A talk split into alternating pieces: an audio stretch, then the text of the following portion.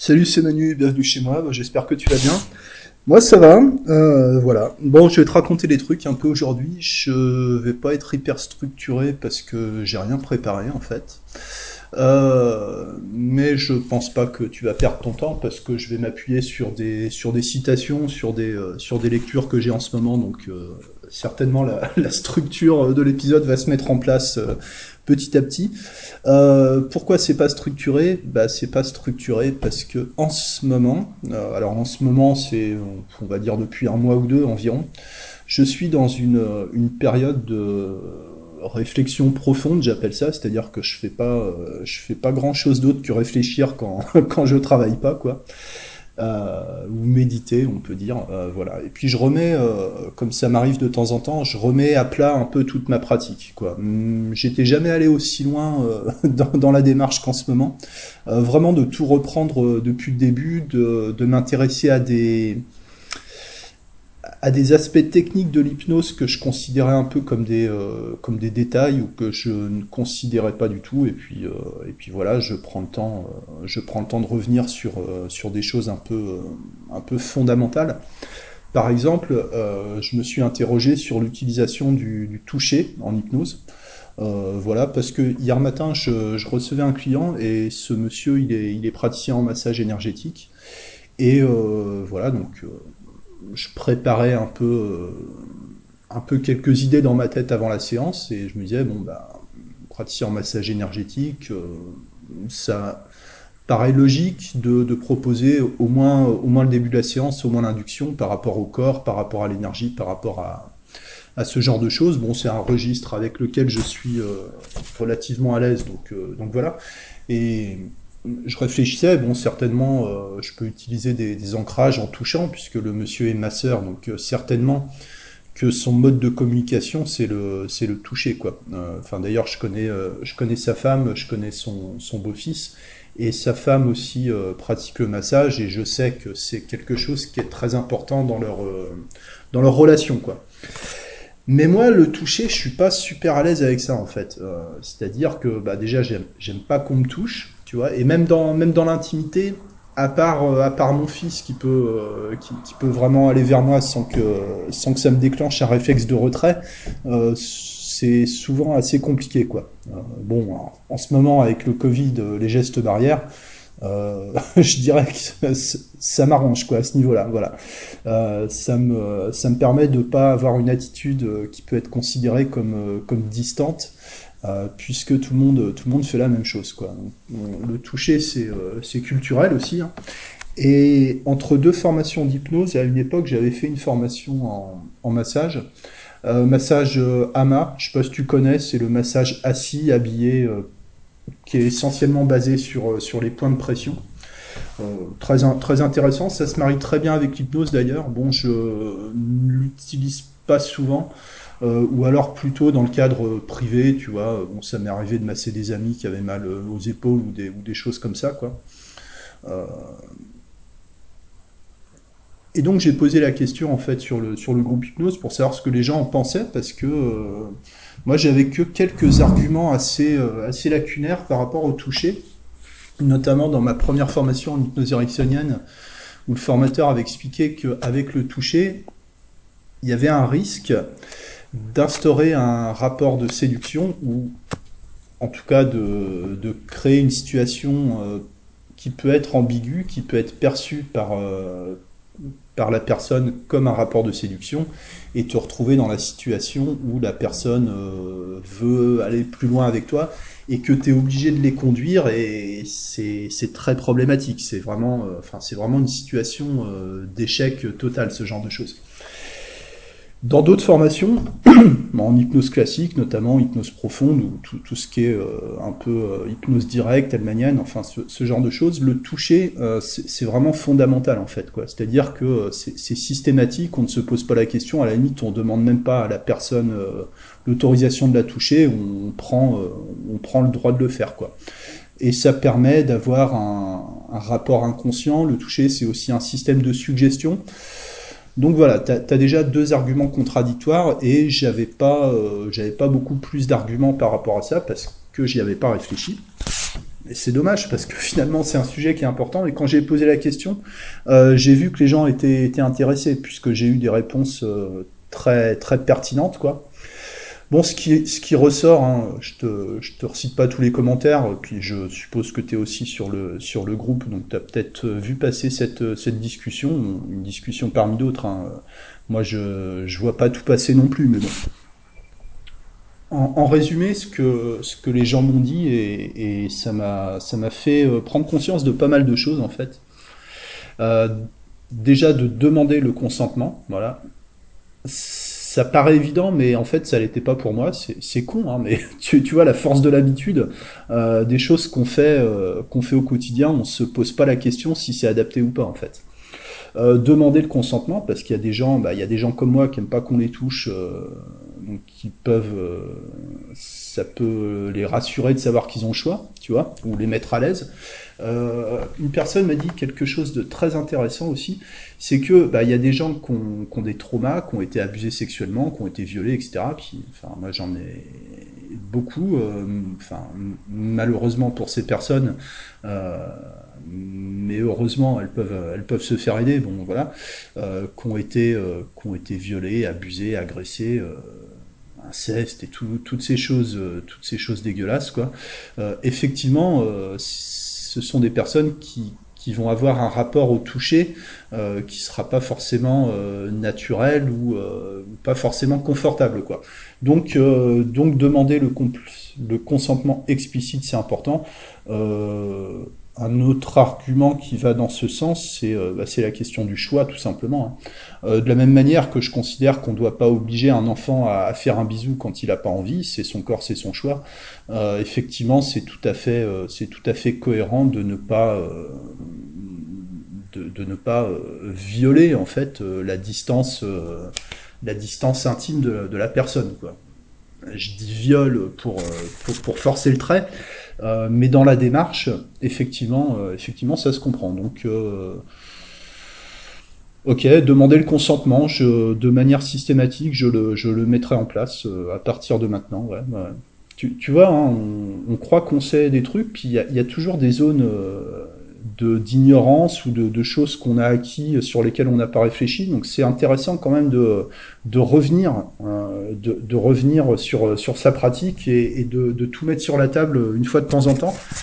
Ça fait pas de mal. Hein. Il y a toujours des choses à améliorer. Il y a toujours des choses euh, qu'on a qu'on a laissé passer par la force de l'habitude.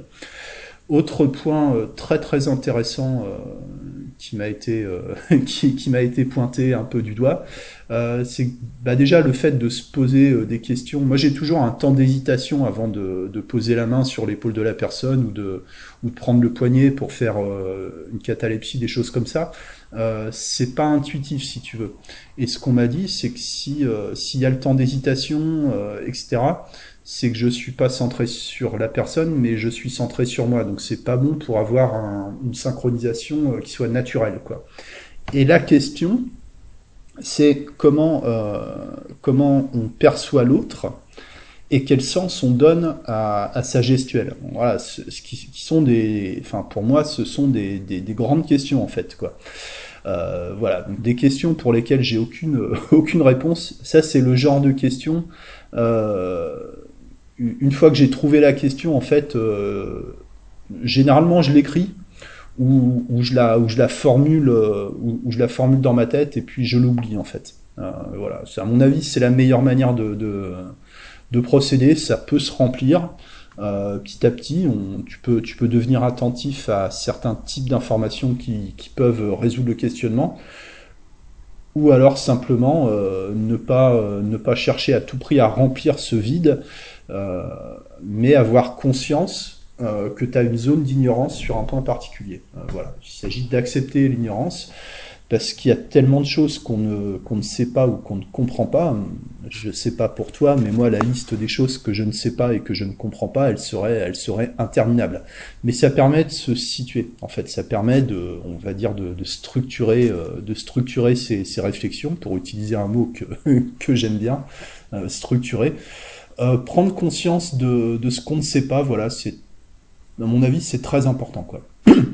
L'idée de trouver les informations manquantes, qui vient, qui est formalisé en PNL, c'est pas forcément de trouver des réponses, mais c'est plutôt de trouver, euh, d'identifier les vides, en fait. Euh, voilà. Donc, pour le toucher, je sais pas, je sais pas comment, je sais pas ce que je vais faire de tout ça. À mon avis, je vais, je vais m'y intéresser de manière un peu formelle, c'est-à-dire je pense mettre en place pendant euh, peut-être un mois de, de toucher systématiquement euh, les gens en séance, euh, voilà, systématiquement, même sans raison particulière, pour le principe de me familiariser un peu plus avec le toucher. En demandant le consentement explicite, voilà, en respectant, en respectant le choix de la personne, parce que, parce que maintenant je réalise que c'est très important. Et pour voir au bout d'un mois si c'est devenu plus naturel, si ça a vraiment changé quelque chose ou si, euh, ou si ça apporte rien de particulier. Voilà, c'est peut-être qu'une question d'habitude aussi, hmm, je sais pas.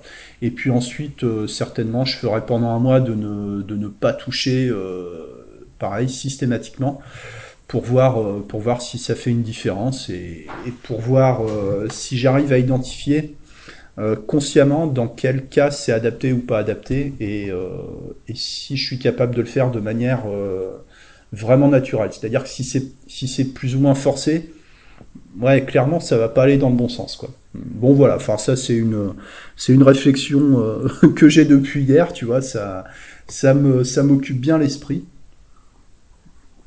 C'est un peu un problème que j'ai en fait euh, d'être un peu perfectionniste, de tout euh, sur euh, suranalyser, surinterpréter. mais globalement, j'arrive à canaliser ça, voilà, dans on va dire dans l'apprentissage technique de, l'hypnose quoi. je suis pas aussi exigeant dans la pratique, mais mais bon voilà, on est comme on est quoi. Et dans le, genre de, choses que je remets un peu à plat, c'est aussi mon, on va dire mon autocritique. Alors ça, c'est très difficile de faire une autocritique qui soit objective et pertinente. Je sais même pas si c'est possible. Mais tu sais, de faire un peu l'exercice euh, en mode entretien d'embauche. C'est quoi mes points forts, c'est quoi mes points faibles? Tu sais, pour, euh, bah se situer en fait dans sa pratique. Hein. Euh, éventuellement identifier s'il y a des choses qui peuvent être améliorées. Euh, s'il y a des choses euh, qui sont bien, euh, est-ce que c'est pas plus intéressant de développer euh, là où on est déjà bon parce qu'on part de plus loin que si on essaie d'améliorer là où on est là où on est mauvais? Bon après certainement dans la progression d'une pratique, d'une technique, euh, il y a un moment où améliorer ses points faibles, ça peut faire aussi une différence. Donc, euh, donc voilà, c'est la question, c'est de faire un état des lieux et puis ensuite peut-être de, laisser faire. Euh, moi, c'est un peu mon idée, puis ça se ramène à, à des choses qu'on retrouve en hypnose, c'est de prendre conscience des choses et puis de laisser, de laisser les choses se mettre en place. Prendre conscience des choses, ça suffit pas toujours, mais disons que ça nous rend attentifs à un certain type d'information. Euh, en tout cas, c'est une étape, quoi. C'est une première étape qui, me paraît indispensable. Donc j'ai essayé de faire un peu cet exercice euh, d'entretien d'embauche. Euh, est-ce que est-ce que je m'embaucherais en tant qu'hypnotiseur, tu vois? Bon, je vais commencer par les points faibles. Alors, on va dire ce que je considère moi comme mes points faibles. Enfin, points faibles par rapport à qui Par rapport à quoi? Bah, par rapport, on va dire, à, peut-être un, idéal que j'ai de, l'hypnotiseur, tu vois, ou, de l'hypnose en général, et puis des gens que, je vois ou que j'ai vu, euh, que j'ai écouté euh, travailler, tu, vois, la comparaison n'est pas, euh, pas, forcément, pas forcément mauvaise en soi. Ça, ça dépend ce qu'on en fait. Point faible, je dirais bah, déjà la voix. La voix, c'est pas trop ça chez moi. Euh, j'ai la voix rauque, tu vois. Euh, je parle mal des fois, j'articule mal, des fois je parle vite, euh, des fois je me reprends, je fais toujours des ah, tu vois, comme ça. Bon, ça c'est surtout pendant le pendant le podcast. Bon, la voix, voilà, j'ai pas une super voix. Il y a des gens qui ont une belle voix naturellement, et je, moi je pense, en tout cas c'est vrai pour moi quand je me fais hypnotiser, quelqu'un qui a une belle voix euh, qui a naturellement une belle voix, euh, n'a pas besoin de, se prendre la tête avec les suggestions en fait. Tu, te laisses porter naturellement par le rythme. Euh, tu as une espèce de, de musicalité, tu as un timbre, tu as, as, quelque chose qui passe à travers la voix chez certaines personnes euh, qui, peut être, euh, qui peut être fascinant, envoûtant, hypnotique. Euh, voilà, la, la, la, vie est injuste à, à ce niveau-là. Moi, j'ai pas une super voix, euh, j'adore chanter, mais je chante pas très bien. bon, voilà. donc la voix, c'est pas trop ça.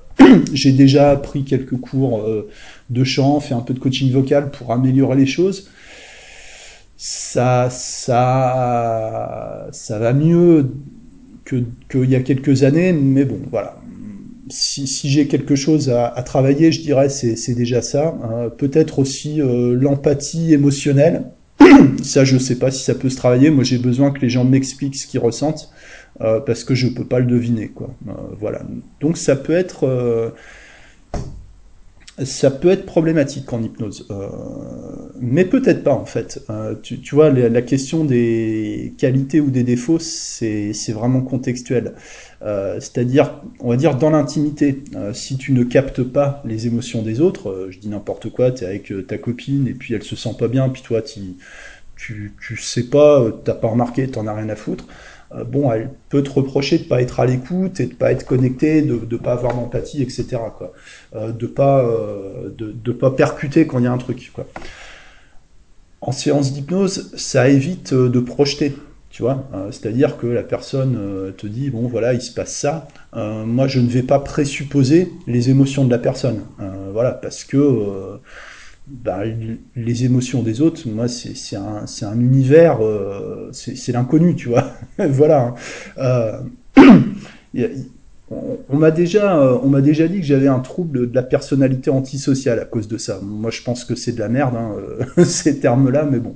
Bref, euh, t'as as des gens, ils ont besoin de te, te dire qui tu es, c'est comme ça. Euh, voilà. Non, moi je suis pas antisocial, c'est la société, c'est la société qui est, qui est pourrie, c'est ça, c'est ça le truc. Bref, euh, donc j'ai besoin que les gens me disent avec euh, avec des mots, qui me disent précisément ce qu'ils ressentent. Euh, Quelqu'un qui me dit euh, je suis stressé, euh, je suis angoissé, bon bah moi je sais pas ce que ça veut dire en fait. Euh, voilà, enfin donc donc je ne présuppose pas, je ne projette pas. Les gens mettent des mots sur les choses et ça les aide. Voilà, euh, comment on peut euh, convertir un point faible en point, en point fort. Ça les aide parce que quand tu mets des mots sur les choses, euh, quand tu exprimes les choses avec des, des, mots que tu es capable de te faire comprendre, c'est-à-dire que la personne en face de toi reformule ce que tu as dit et que et tu acceptes la reformulation, ça veut dire que tu t'es fait comprendre. Quand tu es capable de te faire comprendre, tu n'es plus seul ça te sort de ton isolement. Euh, voilà pourquoi la parole est et l'écoute surtout est extrêmement euh, est extrêmement importante en tout cas dans ma dans ma pratique. Alors il y a des gens qui n'ont pas besoin de ça, euh, qui sont euh, des, vraies éponges émotionnelles, qui où ça va même à, vivre les émotions des autres, à se les approprier. Alors est-ce que c'est vraiment l'émotion de l'autre ou est-ce que c'est euh, ses propres émotions à soi qui s'activent par effet par effet de synchronisation de de neurones miroirs ou de, choses comme ça, ça, moi, je sais pas. Euh, mais bon, clairement, euh, cl clairement, j'ai un manque à ce niveau-là. Bon, voilà. Autocritique, état des lieux. Hein. Ça, je sais pas si ça peut se travailler. Je sais pas euh, si c'est bon pour moi de le travailler, surtout. voilà.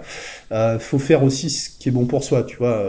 Je pense que dans la vie, ce qui est important, c'est de C'est de faire des choses où tu te sens bien en fait quoi.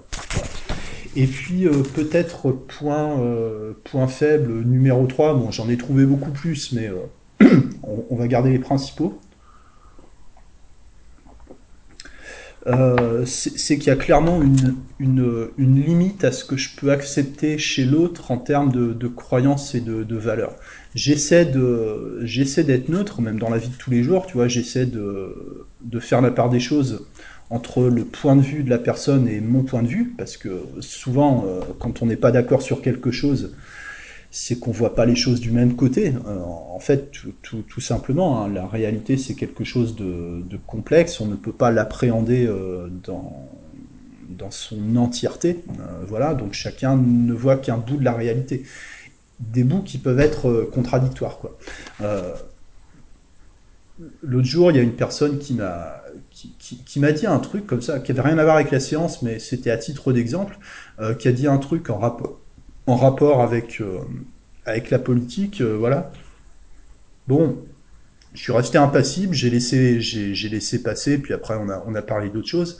mais je pense que dans un autre contexte, ou si j'avais été dans un mauvais jour, j'aurais pu être tenté de, contredire la personne ou de, ou de remettre en question ce qu'elle disait, de, de, plus être dans la neutralité, euh, voire ça pourrait même facilement déraper. Euh, des sujets, euh, des sujets où tu as un, désaccord personnel profond, c'est pas toujours, pas toujours évident à gérer quoi. Le cadre te protège de ça, mais on n'est pas, je veux dire, on pas des, des, robots non plus quoi. Donc il y a, y a, quelque chose à faire certainement, certainement avec ça. Pour ça, je je vois pas ce qu'on peut faire d'autre que de euh, bah, finalement de, de, de, faire un, de prendre un bain d'informations dans, euh, dans ce qui est contradictoire avec, euh, avec ta propre pensée. quoi. C'est-à-dire, par exemple, toi, tu es de droite et puis quelqu'un te dit un truc de gauche qui, qui t'énerve. Et, et souvent, c'est pas c'est pas tant une question de croyance que c'est plutôt des questions de valeur en fait. Donc c'est-à-dire que c'est c'est encore moins rationnel si tu veux quoi. Euh, et finalement, si tu veux euh, arriver à comprendre l'autre, bah, tu te retrouves obligé de, euh, j'en sais rien, de lire, de lire des journaux de gauche alors que tu as l'habitude de lire des journaux de droite. Donc ça demande, euh, ça demande un effort particulier. Et c'est des choses, que j'ai vraiment vécu là ces temps-ci sur un autre sujet que je vais aborder après, l'aspect, neurologique de l'hypnose. je vais te donner, je vais te donner une bonne suggestion de lecture par rapport à ça. Euh, moi, la question, euh, la question de la neuro en hypnose, euh, la question de, de tout se joue au niveau, au niveau neuronal, neurologique, et la suggestion, la suggestion proposée par l'hypnotiseur, en fin de compte, ce serait plus une pollution qu'autre chose. c'est un discours auquel je suis plutôt hermétique par défaut parce que, bah parce que moi, je travaille essentiellement sur, sur la suggestion, en fait. voilà. Donc, euh, mais il y a un moment où tu peux pas ignorer que les arguments euh, contradictoires qu'on te répète, euh, ils sont fondés, qu'ils ont un sens, que, que c'est valable, quoi. Et là, dans ces cas-là, bah, tu peux te retrouver, voilà, dans, dans la situation où il y a une contradiction, voilà, ça t'emmerde. Moi, ça, ça, se manifeste généralement, c'est, c'est la, je suis fatigué d'avance en fait, quoi. ah, je me dis, ah, va falloir que je réfléchisse, va falloir que, que je consulte des nouvelles sources, va falloir que je m'ouvre à, à une nouvelle façon de penser. Et est-ce que ce que je pense aujourd'hui, est-ce que je vais pas me retrouver dans la situation où je vais devoir euh, bah, tout balancer, euh, tout balancer à la poubelle et faire un virage à 180 degrés dans, dans ma pratique? Bon, généralement c'est pas le cas parce que tu arrives à rendre, euh, à rendre les choses quand même compatibles. Tu vois, c'est jamais 100% d'un côté ou l'autre, mais mais ça demande un effort, un effort particulier, quoi. Bon voilà. Euh, pour, euh, pour ce que je considère comme mes points faibles et les points forts, parce que j'en ai aussi, heureusement, enfin, ce que moi je considère comme des points forts, ce qui me sauve entre guillemets dans l'hypnose, bon bah c'est la c'est la suggestion, euh, c'est la suggestion verbale en fait quoi. voilà, on va dire que je me débrouille, je me débrouille plutôt bien en, suggestion et en ce que j'appelle en synthèse en fait, c'est-à-dire et en, en écoute, en écoute profonde, en écoute active de la personne, je suis capable d'écouter activement une personne pendant une heure et lui faire sortir vraiment ce qu'elle a dans la tête, euh, lui faire exprimer les choses avec des, des mots, des mots-clés, des, des phrases euh, particulières, des choses qui ont, du sens. Et j'arrive à résumer des, des, des, longues discussions, des, des choses complexes, j'arrive à les résumer à une expression beaucoup plus simple, en quelques mots, ou, euh, en quelques ou suggestions. On va dire que c'est ça qui me sauve. Voilà aussi pourquoi je suis extrêmement attaché à la suggestion, quoi, parce que bah, toute ma pratique, elle est basée, elle est basée là-dessus en fait. voilà donc pour euh, un peu pour l'exercice d'autocritique, c'est très difficile en fait. Il vaudrait mieux le faire faire par quelqu'un d'autre, mais je pense que c'est bon faut être bien bien reposé, bien détendu pour euh, pour se confronter euh, pour se confronter à une critique en, en bonne et due forme sur sa pratique, parce que forcément que dans un premier temps, on le prend, le prend pour une remise en question de soi en tant que, en tant que personne, quoi. Voilà. Et donc je te parlais, je te parlais de, de l'aspect neurologique de l'hypnose. Donc bon, je ne vais pas prétendre y connaître quelque chose. J'ai lu quelques, quelques bouquins sur le sujet, mais je dirais pas que je les ai compris dans leur totalité. Voilà, il y a une différence entre lire quelque chose et, le comprendre, d'accord? Euh, Donc j'essaie de trouver des, choses euh, que je sois capable de comprendre euh, et qui soient et qui soient sérieuses. Et j'ai un bon article à te, à te proposer qui est sur le site de l'AFIS, AFIS, qui est l'association francophone pour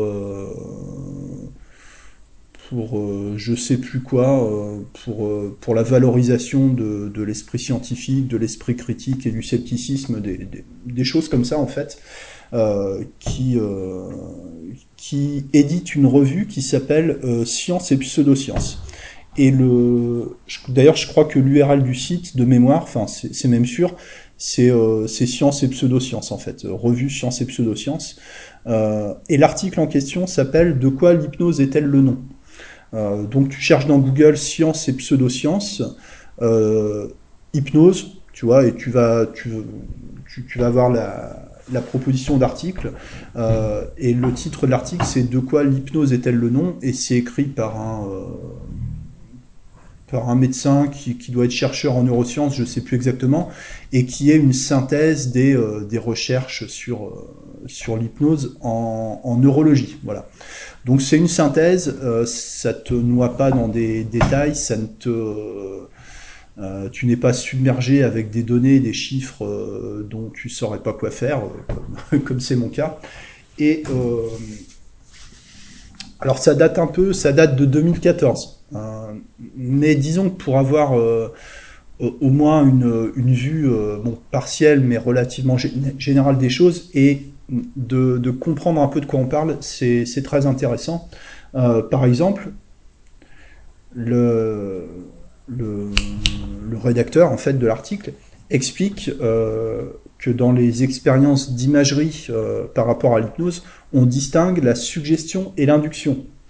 C'est-à-dire que quand quelqu'un qui aborde l'hypnose sous son aspect neurologique te dit que la suggestion est une pollution, cette personne ne dit pas que les suggestions euh, qui sont formulées pour l'induction, euh, c'est pas la même chose en fait.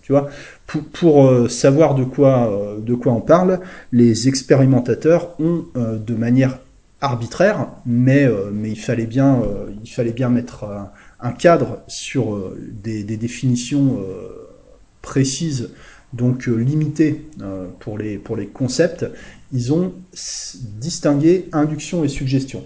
C'est-à-dire que ce qu'on appelle suggestion dans ce contexte, euh, euh, c'est tout ce qui, ce qui est après l'induction. Voilà, euh, voilà de quoi ça parle.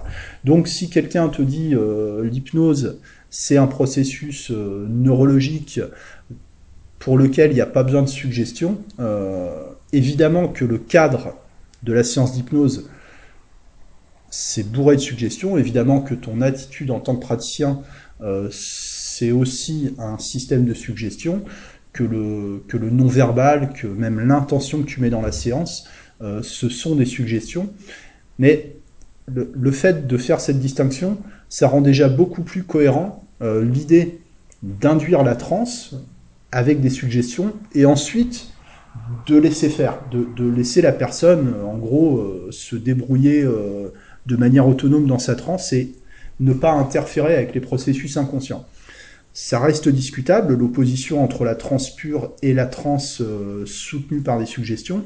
Ça reste discutable, mais je trouve que exprimer de cette façon-là, c'est beaucoup plus, euh, bah, c'est beaucoup plus acceptable en fait. Euh, voilà, en tout cas en ce qui me concerne.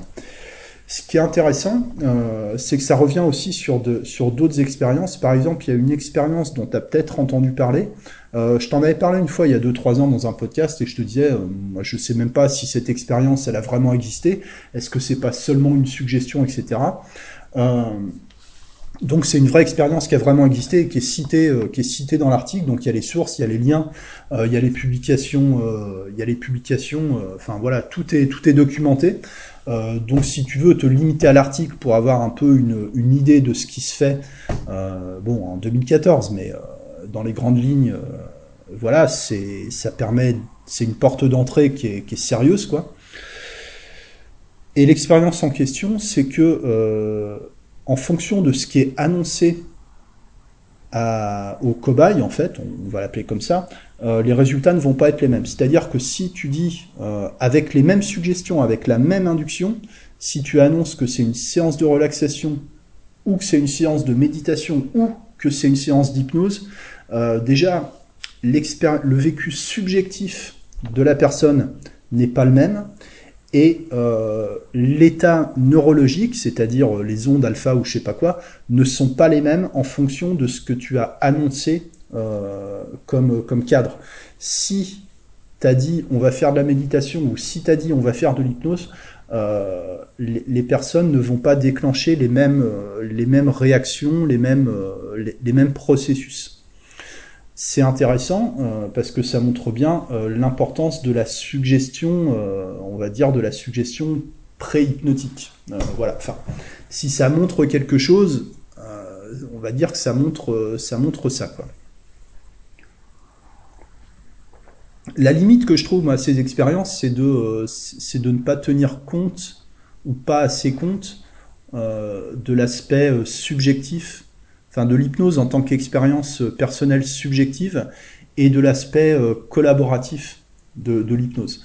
Maintenant, c'est peut-être une erreur d'interprétation de ma part, euh, en prenant un peu de recul. Évidemment, je ne suis pas scientifique, donc je n'ai pas le force. Enfin, disons que j'ai une capacité limitée à, suspendre mon, opinion, à suspendre mon jugement.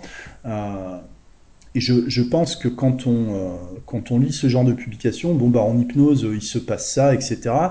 On peut avoir l'impression que ce qu'ils disent, c'est que l'hypnose se limite à ça. Mais c'est pas ce qu'ils disent en fait.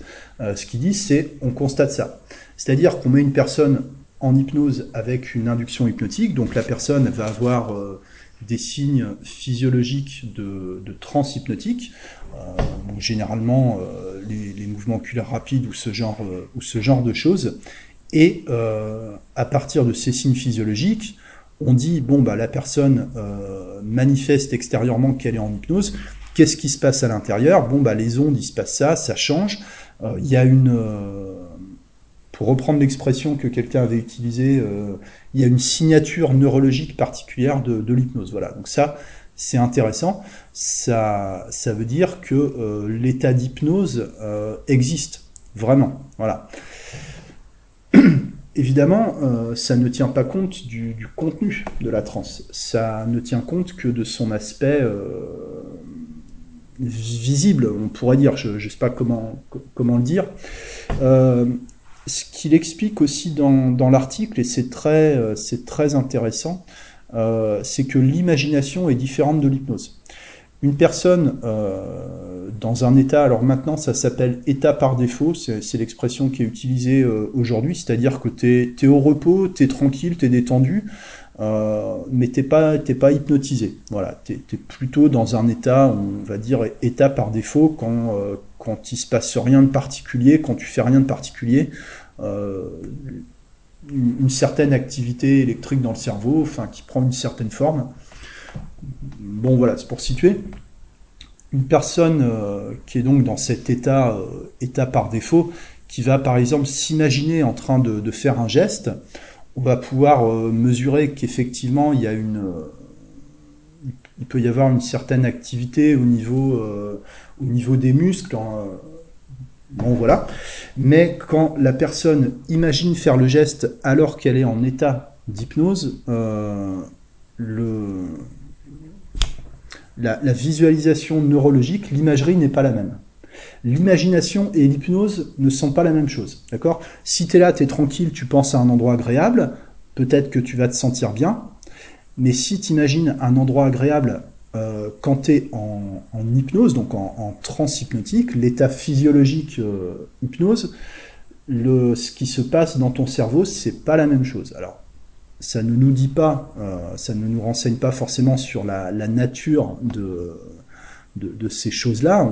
Là, on parle de, de, cerveau, on ne parle pas de conscience. Moi, je trouve que le problème avec ça, euh, j'ai l'impression qu'on fait de plus en plus une distinction entre un état modifié de conscience et un état modifié du cerveau, tu vois.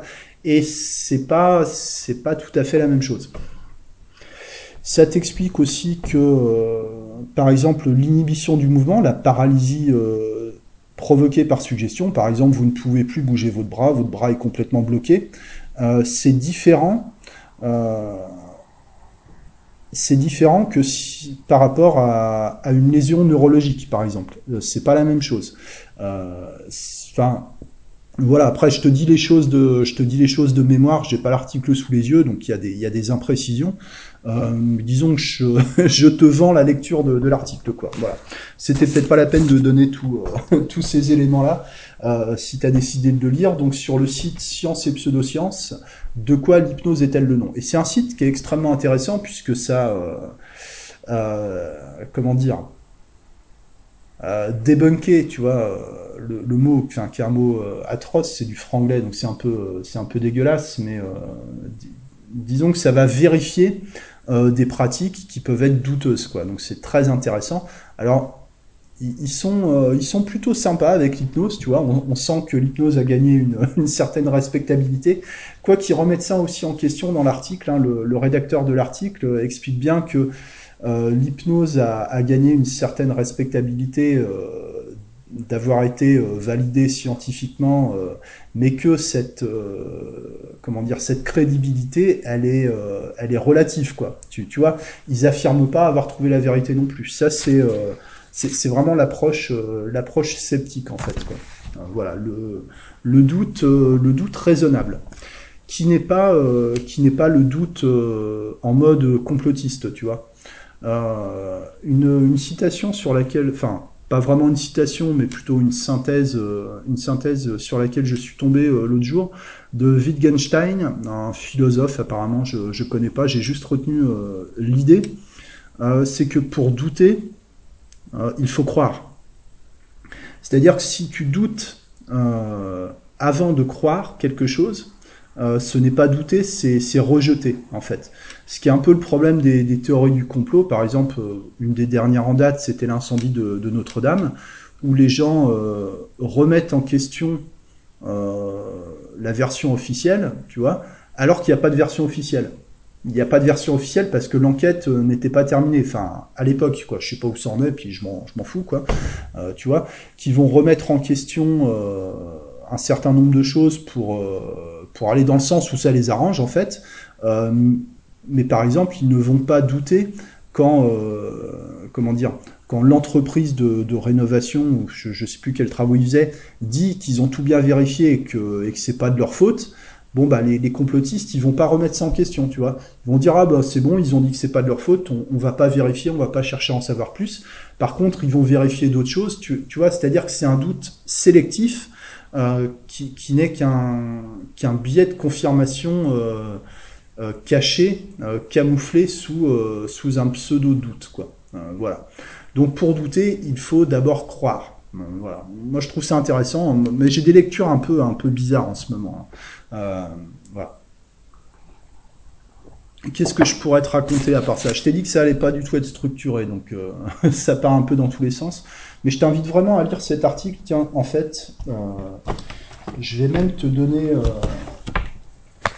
je vais même te donner la référence précise. Comme mon ordinateur est allumé, ça va, ça va être pratique. Je vais pas te lire l'article parce que parce qu'il y a juste à le faire. alors. Bouge pas, je sais pas si tu entends le clavier là. Je te trouve l'URL précise de l'article, tu vas voir, c'est... Vraiment, je t'invite à aller le lire, c'est très très intéressant et c'est euh, et c'est accessible quoi. Il y a aussi un, article très intéressant sur le, sur le même site euh, qui s'intitule euh, L'hypnose, charlatanisme ou avancée médicale. Tu vois C'est-à-dire que ils, ne vont pas que dans un seul sens. Euh, c'est ça qui est intéressant. Moi, je trouve que lire ce genre de publication, euh, c'est vraiment enrichissant parce que ça te donne un modèle euh, de réflexion en fait. C'est-à-dire que c'est pas tellement le, contenu euh, qui est important que la manière dont le contenu est structuré. Tu, vois de quelle façon euh, ça te donne une idée de quelle façon on, peut traiter un sujet de manière logique et rationnelle. Voilà, donc donc l'article en fait il date de fin 2015. Bon bah ça date un peu. Et l'adresse c'est afis.org, afis.org. Euh, de quoi l'hypnose est-elle le nom? Voilà. Euh, et c'est donc euh, l'association française pour l'information scientifique. voilà. Bon, je t'en dis pas plus, tu liras, tu liras l'article, c'est vraiment, c'est vraiment très intéressant. En fait, bon, je pense que je vais m'arrêter là pour, pour aujourd'hui. De toute façon, j'ai aussi des trucs à faire là. Mais rien que, rien que de lire cet article, euh, tu vas voir que ça va déclencher chez toi un, paquet de, réflexions, ça va t'aider à comprendre pas mal de, choses, à mon avis. Donc euh, voilà, bonne lecture, amuse-toi bien. Euh, merci pour ton temps, pour ton écoute, peut-être peut-être pour ta patience. Hein, voilà. je te souhaite un excellent week-end et puis, et puis à très bientôt. Ciao